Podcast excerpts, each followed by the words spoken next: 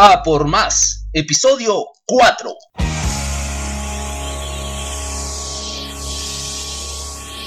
Desde Santiago de Chile para todo el mundo, www.felipetelchile.com presenta A por Más, el podcast, con Felipe, el encardinador de ideas.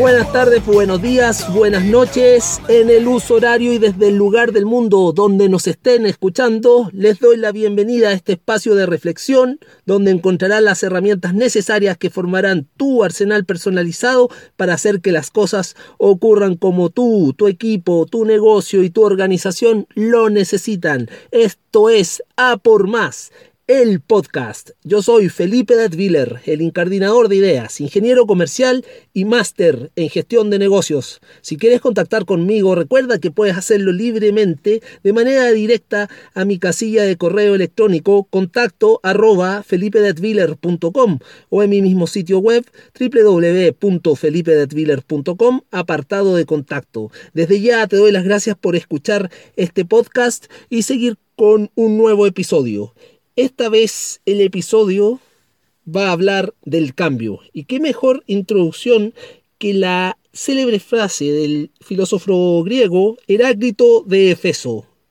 Este filósofo fue muy conocido por ser un profundo estudioso de la concepción dinámica del cambio. Su frase más conocida es, lo único constante es el cambio. Con esta tracción filosófica les hago la introducción al tema principal de este nuevo episodio de A por Más, titulado El mundo cambió. El mundo cambia y el mundo cambiará. Recuerden que en este espacio la filosofía y la sociología, la psicología y la economía están al servicio del camino que nos llevará a una visión que permita liderar y administrar de manera eficiente nuestros negocios. Respecto al cambio, Hace poco en mi blog www.felipedatviller.com publiqué un artículo referente a una generación que debió enfrentarse a la transición desde lo análogo a lo digital. La generación nacida entre 1977 y el año 1980 fue denominada por mí como la generación perdida. Sí, una generación perdida entre dos páginas de la historia. Este artículo detalla cómo esta generación a la que yo pertenezco y tengo conocimiento profundo de la causa, debimos enfrentar sin ninguna preparación ni aviso previo una transición hacia, desde mi punto de vista, el proceso de transformación tecnológico y sociocultural más grande que la humanidad ha presenciado en toda su historia. En este artículo también hay un extenso cuadro comparativo que pueden revisar y aquí voy a mencionar solamente cuatro puntos de la comparación. El cuadro comparativo se trata de las últimas cinco generaciones y está titulado como Un vistazo a las últimas cinco generaciones. La verdad es que hay muchas categorías comparativas de estas últimas cinco generaciones que serían la generación silenciosa, nacidos entre 1923 y el año 1945, la generación de los baby boomers, nacidos entre el 1946 y el año 1964, la generación X a la que yo pertenezco con un pie adentro y un pie casi afuera, que es la generación 1965 a 1980, la generación millennials, que me imagino hay muchos de mis amables oyentes que pertenecen a esta generación, que es la generación de las personas nacidas entre el año 1981 al 1997, y también la generación Z, es decir, los nacidos de 1998 al año 2016. Y atentos acá porque les voy a rescatar en este episodio de A por Más solamente cuatro puntos de toda la comparación que hacemos bastante extensa en el artículo que pueden leer en profundidad en el blog. En olor a tiempo y a fin de graficar cómo el cambio se ha venido desarrollando en las últimas cinco generaciones, voy a tomar como referencia los hitos históricos, el estilo de comunicación, la tecnología clave que marcó a cada una de estas generaciones y la enfermedad que cada una de estas cinco generaciones hoy en día adolece. Como les digo, el estudio es mucho más largo y detallado, pero estos cuatro puntos van a graficar cómo han cambiado las últimas generaciones a causa principalmente de la tecnología. Y parto refiriéndome a los hitos históricos. Los hitos históricos que marcaron a la generación silenciosa, que es la más antigua entre el año 23 y el 1945, es la Primera y Segunda Guerra Mundial, la Gran Depresión Económica de los años 20 y los aparatos eléctricos irrumpiendo en la tecnología cotidiana. El hito histórico que marcó a la generación baby boomer fue la Guerra Fría, claramente, la llegada del hombre a la Luna y la invención del transistor como irrupción tecnológica. Para nuestra generación X, el hito histórico mayormente fue el fin de la Guerra Fría y el primer computador. ¿Cómo no olvidar cuando llegó el primer computador a nuestra casa?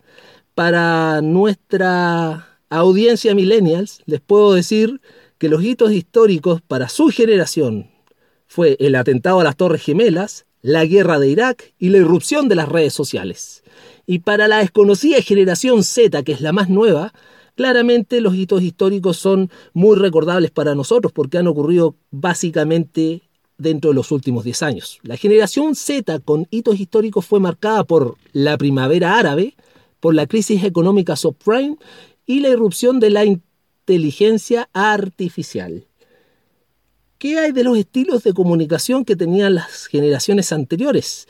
El estilo de comunicación que tenía la generación silenciosa era basado en la carta. En cambio, los baby boomers se comunicaban básicamente por teléfono. Nuestra generación X que tomó esta transición, básicamente por email y mensaje de texto. Los millennials se comunican por mensajería instantánea, básicamente en la plataforma de WhatsApp, pero hoy en día la tendencia de la generación Z es comunicarse a través de emojis, lo que en mi generación X era conocido como emoticón, es decir, a base de caritas que transmiten emociones. La verdad es que hay que ver en ese punto que saca menos de contexto, porque un texto, valga la redundancia, puede sacarte de entre lo que escribiste y lo que quisiste expresar. Un emoticón aclara mucho, las emociones, las expresiones. Vamos con la tecnología clave que marcó a cada una de las generaciones. La generación más antigua, que es la generación silenciosa, la tecnología clave para ellos fue la irrupción del automóvil. En cambio, los baby boomers tuvieron la irrupción de la televisión como una revolución mediática para ellos. Para nuestra generación X, la aparición del computador personal de uso doméstico fue una verdadera revolución tecnológica. En cambio, para los millennials, la tecnología clave, y es la que usamos todos nosotros, es el teléfono inteligente más conocido como el smartphone.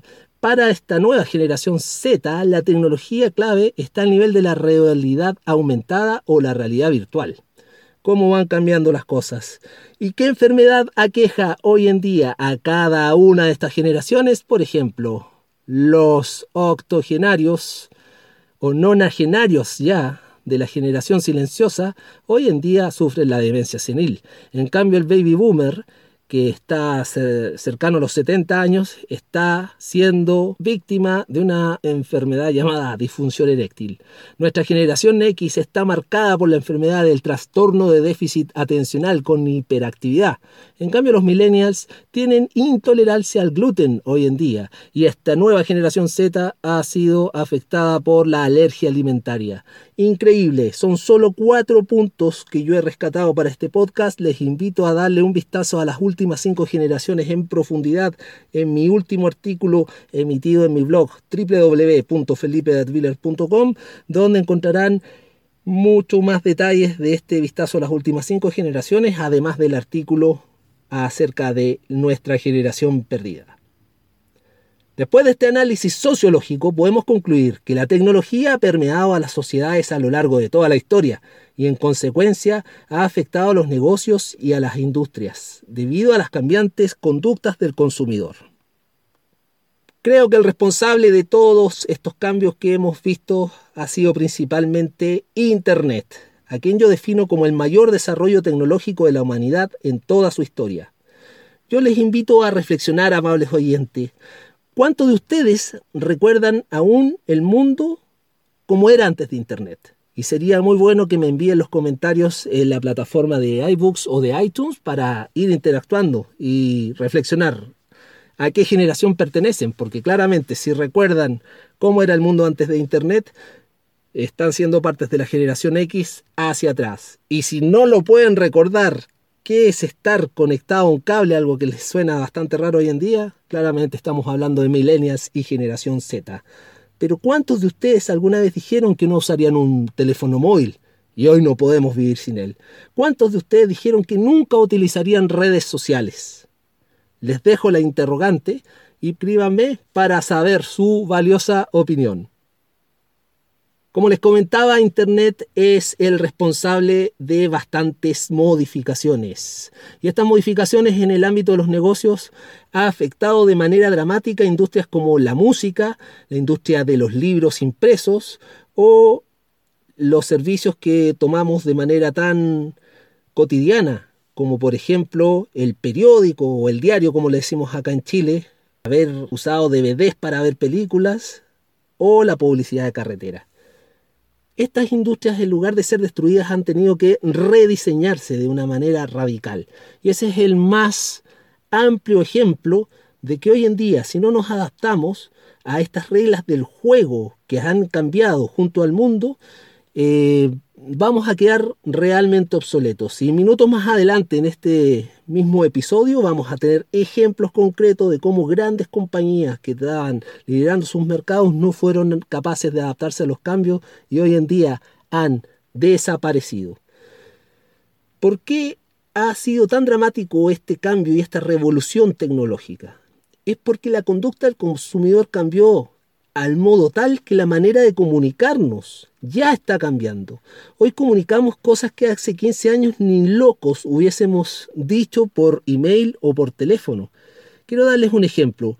Voy a hacer un experimento en directo, estoy abriendo una cuenta de Instagram y lo que quiero hacer es básicamente revisar a alguna persona de manera aleatoria en su historia de Instagram para ver qué está comunicando. Mira, he abierto y un tipo dice, cuando tengas un mal día recuerda que yo duermo en esta camita. Y muestra una cama con el cubrecama abierto y listo para dormir. Qué locura. ¿Qué sigue diciendo la siguiente historia? Un tipo que muestra una cantidad de caramelos y dice los amo. Otra persona le toma una foto a la ciudad desde su balcón.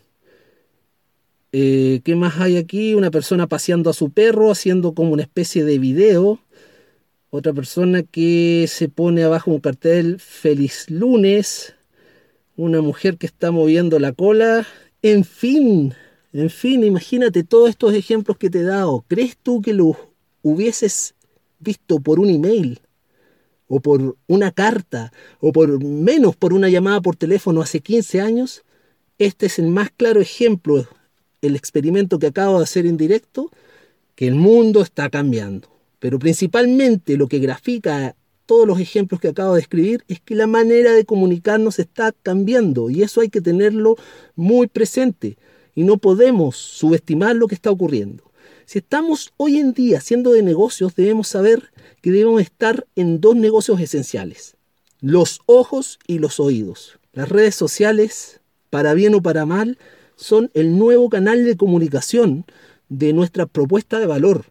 Y este cambio, ya como les dije, ha matado a los periódicos, a la industria del DVD, que decir del VHS, la publicidad en carretera, ha muerto la guía de teléfonos, ha muerto cantidad también de profesiones que les voy a dar unos ejemplos al finalizar el episodio. En fin, han fenecido muchas estructuras, pero se ha dado oportunidades que nos da la, posibilidad de tomar ventaja de ellas. Por lo tanto, algo muere, algo nace y nosotros debemos adaptarnos.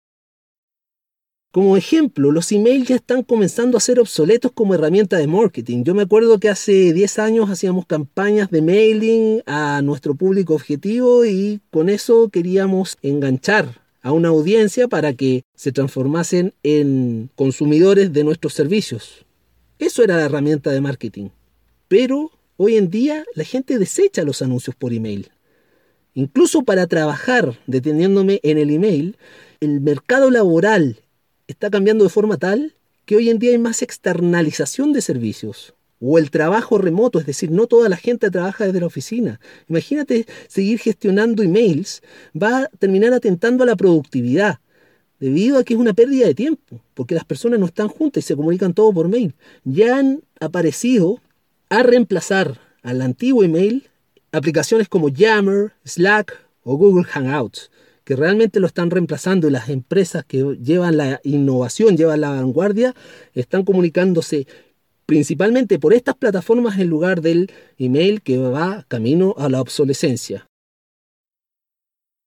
Y en base a lo mismo, les quiero comentar que estas campañas de marketing que antiguamente se hacían con un mailing masivo, que quería decir enviar a una base de datos gigante de, suscriptores de email la misma información, hoy en día hay que hacerla en el contexto. Es decir, el marketing digital como tal debe estar enfocado en el contexto, es donde debemos fijarnos en los intereses de nuestra audiencia. ¿De qué consta esto?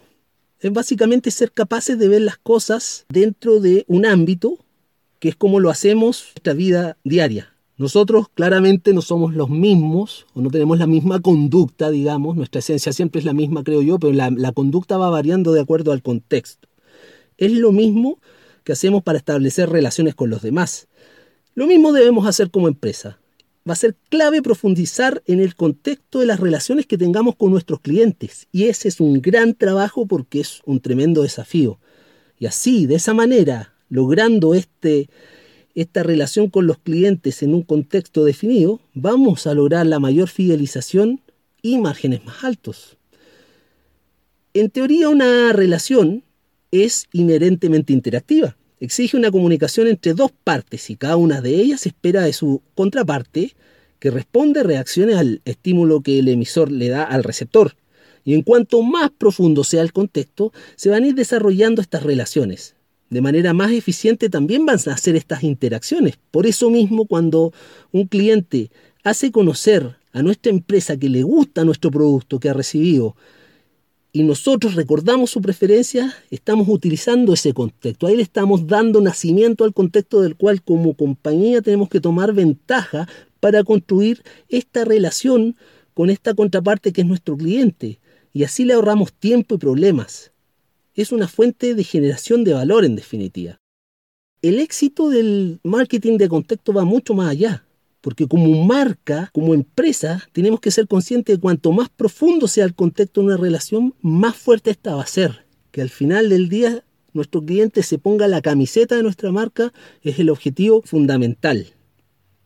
No tenemos que olvidar que hay que tratar a cada cliente diferente de una forma diferente. Y ahí está el gran desafío. Por eso dije que es un gran trabajo, porque ya nos olvidamos de hacer este marketing masivo un cliente, una historia, un contexto.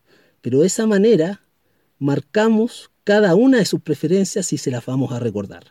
Es muy difícil de plantear cuando un producto o servicio es visto como un commodity, pero el desafío que tenemos es ir a por más, es desmarcarnos de nuestra competencia, es generar ventajas competitivas y para eso está este podcast, para ser los pioneros, los que tomamos la mejor tierra, los que elegimos, los especiales, los únicos. Y por eso nuestro servicio o producto tiene que desmarcarse de ser un commodity o va a ser casi imposible generar una diferencia que nos permita crear un contexto y hacer que nuestros clientes deseen y utilicen cada uno de nuestros productos o servicios.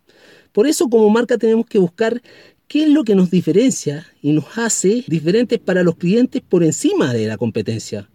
¿Cómo cada uno de nuestros clientes ocupa nuestras unidades de negocios o nuestros productos y servicios? ¿Y cómo prefieren ellos recibir las interacciones que tienen con nosotros?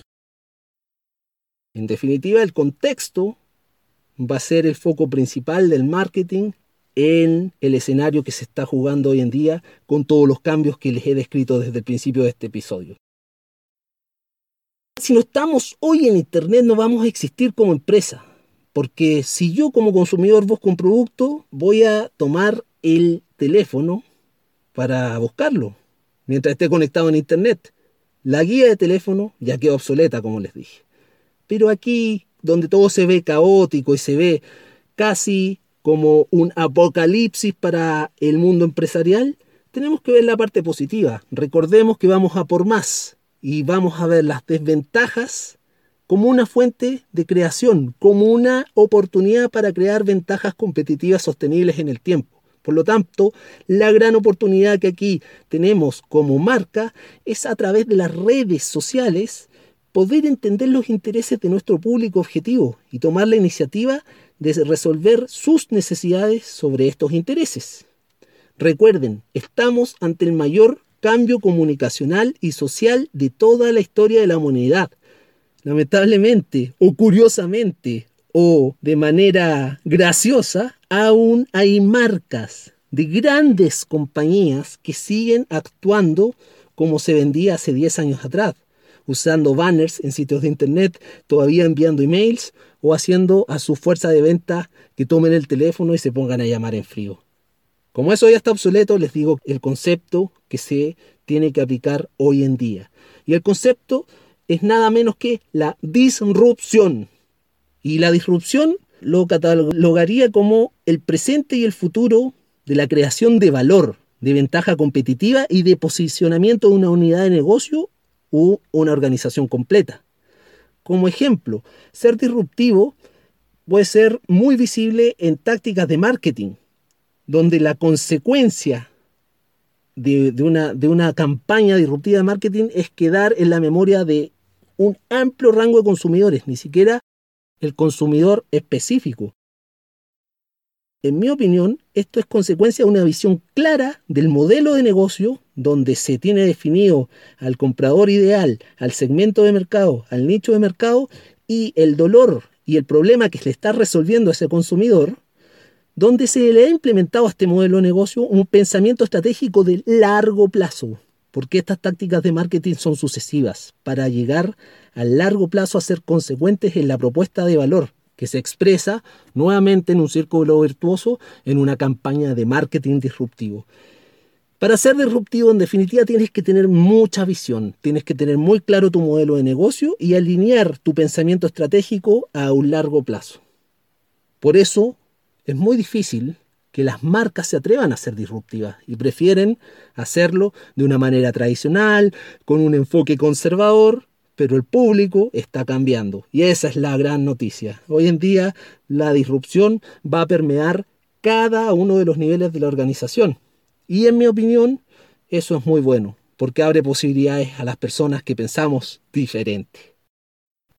Nuestra responsabilidad como hombres de negocios es adaptarnos y entender el valor que genera el cambio para nuestra empresa. Adaptarnos a la realidad de los mercados para enfocarnos en el marketing uno a uno, por ejemplo, como les comentaba, ya que la tecnología va a seguir cambiando. La conducta del consumidor va a seguir cambiando. Estemos nosotros a bordo de esta nave o estemos enterrados seis metros bajo tierra, da lo mismo, esto no va a parar me ha tocado a lo largo de mi carrera y a lo largo de mi vida enfrentarme a personas con una mentalidad rígida que para mí la única sensación que tengo es que tienen una venda en los ojos y no pueden ver nada. Hay una miopía de lo que está ocurriendo hoy en día en el mundo. Y lo peor de todo que son personas que están a un nivel de responsabilidad alto en la toma de decisiones de algunas organizaciones. Otras personas al menos son profesionales y rinden sus servicios a organizaciones y con una visión muy diferente a lo que está pasando hoy en día. Es como esa gente que hace 10 años atrás decía que Internet no era relevante y que nunca iban a usar un celular o un teléfono móvil. Pero a las personas que estoy refiriendo es gente que realmente no quiere adaptarse y está muy bien, es su opción. Este podcast es para personas que están interesadas en ver los cambios que están ocurriendo y sumarse a los cambios para progresar. Recordemos que este podcast tiene un enfoque en el desarrollo profesional y espero que les sirva mucho en el día a día como profesionales, pero también el desarrollo personal. Y el cambio es parte de la evolución. Eso es importante. Hay un ejemplo de la mentalidad rígida eh, que cuando Henry Ford lanzó su primer prototipo de Forte, muchas personas compraron 5.000 caballos porque decían que el caballo nunca iba a ser reemplazado por cualquier tipo de máquina. Y hoy en día ya sabemos la respuesta. Yo les comenté referente a algunos casos de compañías que lamentablemente a pesar de tener el liderazgo durante años en sus respectivos mercados, no fueron capaces de adaptarse a este cambio que empezó a crecer como una bola de nieve y sigue creciendo a un volumen cada vez más acelerado. Un ejemplo insigne es la empresa de fotografía Kodak, que perdió su negocio central, que era el revelado de fotografías y la fabricación de máquinas fotográficas, porque no se logró adaptar al producto principal, digamos, que empezó a competir con ellos, que era la fotografía digital.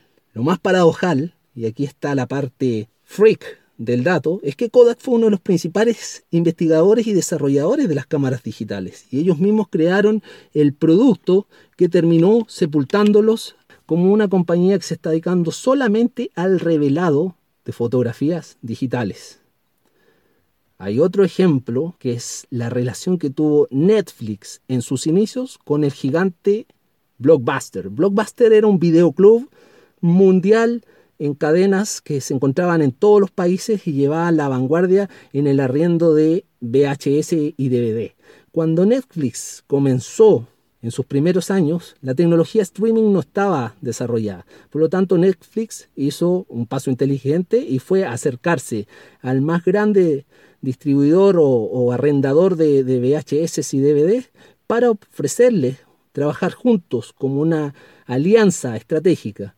Y lo más gracioso y el ejemplo más grande de un ejecutivo con poca visión es el señor John Antioco, CEO de Blockbuster, que le cerró la puerta en la cara al creador de Netflix, el señor Red Hastings, diciéndole que estaba loco, cómo Internet iba a reemplazar a la gente que iba todos los fines de semana a, arrendar sus VHS o DVDs al, al, videoclub. Era algo que le encantaba a la gente. Hoy en día, señor John Antioco puede ser ejemplo de toda esa gente rígida que encontramos que no tiene visión ante los cambios. Cuento corto, Blockbuster es una bonita anécdota y un buen recuerdo para principalmente la generación X, donde era un centro de reunión y era un ritual ir a arrendar un DVD y te cobraban una multa si no lo entregabas en los dos días que te lo arrendaban. Blockbuster descansa en paz hoy en día y Netflix está en los hogares de todos nosotros gracias a la tecnología streaming. Pero sigue habiendo casos, por ejemplo, en la industria de, la, de los aparatos de telefonía móvil, Nokia, que no tuvo un Nokia, un teléfono Nokia. Bueno, Nokia quedó totalmente desplazado. BlackBerry, muy usado en el mundo corporativo, un par de años usé mucho BlackBerry en los, eh, en los trabajos donde me desempeñaba como empleado, porque era el teléfono por excelencia, el top of mind para el mundo corporativo. Y fueron borrados de la escena, fueron aplastados tras la irrupción del iPhone y la tecnología Android marcas como Sony Ericsson y Motorola, que también pasaron por mis manos y me imagino que muchos de ustedes, amables oyentes, tuvieron algún equipo de, estos, de estas marcas que he mencionado, ya están totalmente desaparecidas porque no han podido adaptarse a la feroz competencia, sobre todo en este mercado de la tecnología para los aparatos de telefonía móvil. Pero si seguimos en la tecnología, hay una batalla de titanes donde alguien está perdiendo hace bastantes años y yo creo que está peleando sus últimos rounds. Y es la compañía que fue líder al comienzo de la burbuja de Internet por allá en 1999. Yahoo, que era el más grande buscador de todo el planeta, hoy en día está respirando sus últimos suspiros, digamos, ante Google, que va a terminar dominando el mercado. Y la gran diferencia es que Google se ha ido diversificando, haciendo demasiada investigación y desarrollo y viendo más adelante muchas fusiones que le han permitido establecerse ante las conductas del consumidor que quiere tener YouTube, que quiere tener eh, mapas, que quiere tener traductor en línea. En cambio, Yahoo se ha ido viendo relegado a pesar de la cantidad de cambios que ha hecho desde su CEO hasta otros aspectos de la compañía, pero están quedando atrás. En definitiva, la obsolescencia es el gran fantasma que está amenazando a todos los negocios que se venían desempeñando de manera tradicional. Y a ti que estás empezando a montar tu negocio, o a ti, amable oyente, que te hiciste cargo de un área de una compañía que viene de la forma tradicional, espero que este episodio te ayude te ayude a abrir los ojos, ver las amenazas, pero también ver las oportunidades para adaptarte a los cambios que se vienen dando hoy en día. Y te aseguro que si escuchamos este podcast en 15 años más nos vamos a reír, porque probablemente ni siquiera la plataforma de podcast que estamos utilizando hoy en día va a ser la que se use en 15 años más. El mundo va rápido. Lo único que espero yo estar aquí en este mundo en 15 años más y ver cómo todo sigue cambiando. Para concluir, amables oyentes, les hablé que hay trabajos que están quedando obsoletos. El fin de semana venía de la playa y miraba cómo hay más eh, casillas en el, en el peaje de la carretera, hay más casillas que puedes pagar con un dispositivo electrónico que pasas sin necesidad de tenerte, sin necesidad de pagarle al, al cobrador del peaje que está en una caseta todo el día ahí aburriéndose y hay mucho más cobro automatizado. Bueno, ese trabajo de cobrador de peaje va a estar obsoleto. ¿Cómo quedó obsoleto eh, hace 200 años atrás, antes que existiera ni siquiera el despertador mecánico ese que sonaba con una campanita? Tú le pagabas la noche anterior a un señor que madrugaba y con una vara te tocaba el vidrio de tu ventana para despertarte a la hora que tú le pedías. El despertador humano desapareció. Antes, cuando ibas a jugar bowling y no había un, aparato automático para posicionar los palitroques, habían chicos que eran los colocadores de, bolos. También desaparecieron. ¿Para qué hablar de los tiempos de la colonia? Cuando oscurecía había un farolero que iba encendiendo las velas de los faroles cada noche. Ese era su trabajo. Llegó la electricidad y desapareció. Y ya siendo un poco más moderno, porque sé que el rollo se me fue muy, muy antiguo, la operadora telefónica que al principio de la telefonía tenías que llamar a una operadora que te conectaba con la contraparte, desapareció, olvídate ahora con la telefonía móvil. Y ya algo más moderno, que a mí me tocó verlo alguna vez de la historia, te subías a un ascensor y había un señor sentado que era el ascensorista y te preguntaba qué piso ibas y decía subiendo o bajando. Bueno, la automatización se ha hecho cargo de desaparecer también al ascensorista. ¿Qué? Más historias del día de hoy. Fui al supermercado, ya no hay cajera, pones tus productos en un código, marcas el precio, lo pegas y pagas con una tarjeta de débito y no interactúas con nadie. Los empleos están desapareciendo a causa de la automatización. Las industrias se están adaptando a la automatización. Por lo tanto, como profesionales vas a tener dos opciones. O te quedas sin trabajo o te adaptas. Y la mejor ventaja competitiva, el mejor elemento diferenciador que tú puedes tener para permanecer vigente es tener una mente abierta y una visión de largo plazo que te permita diferenciarte de ser un commodity profesional, de ser una materia prima, de no tener ningún elemento que te haga competir, a ser una persona que agregue valor, que aporte valor, y es por eso que el contenido de este episodio apunta a que abras los ojos, tomes conciencia de que el mundo está cambiando, que sepas que hay amenazas, pero que también sepas que hay muchas oportunidades. En cualquier época de cambios, los nuevos cambios generan oportunidades. E insisto, los primeros que tomen acción van a ser los que van a elegir la mejor parte. Si te ha gustado todo lo que hemos conversado en este episodio de el podcast, te pido que me ayudes a aumentar el crecimiento de este proyecto con una reseña y valoración positiva en iBooks o en iTunes. Y te dejo invitado a visitar mi blog www.felipedetwiller.com donde estoy entregando contenidos gratuitos y exclusivos para ti, para que los puedas disfrutar e ir consolidando tu visión estratégica. Yo te agradezco por acompañarme desde el inicio de esta aventura y te espero en el próximo episodio. Me despido porque tú y yo juntos vamos a por más.